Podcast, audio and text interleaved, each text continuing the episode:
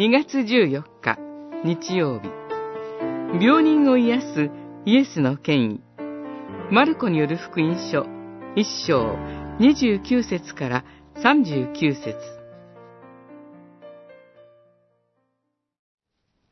夕方になって日が沈むと人々は病人や悪霊に取り憑かれた者を皆イエスのもとに連れてきた。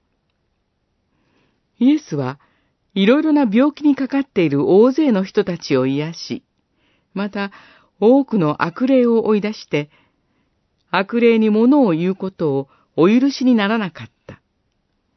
一章三十二節、三十四節。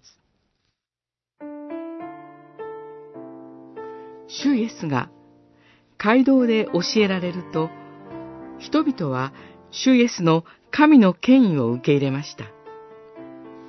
そして、主イエスの評判は広まっていきます。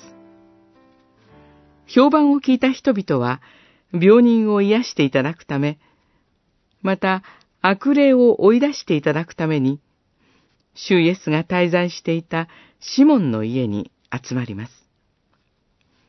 藁にもすがる思いだったことでしょう。主イエスは彼らの行動をご自身にすべてを委ねた信仰と受け止め、病人を癒し、悪霊を追い出されます。現代に生きる私たちは、病気は病院で治療することによって治ると思っています。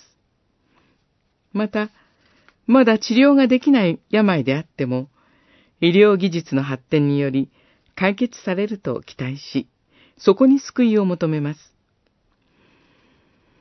もちろん、現代医学を否定するつもりはありません。それも神の恵みだからです。しかし、医療の背後に、主の道からが働いていることを私たちは忘れてはなりません。そればかりか、主なる神は、病の床に伏せっていても、魂を力づけ、心を健やかにしてくださいます。主イエス・キリストこそ、私たちの命を司り、体も、心も、魂も、健やかにする権威を持つお方です。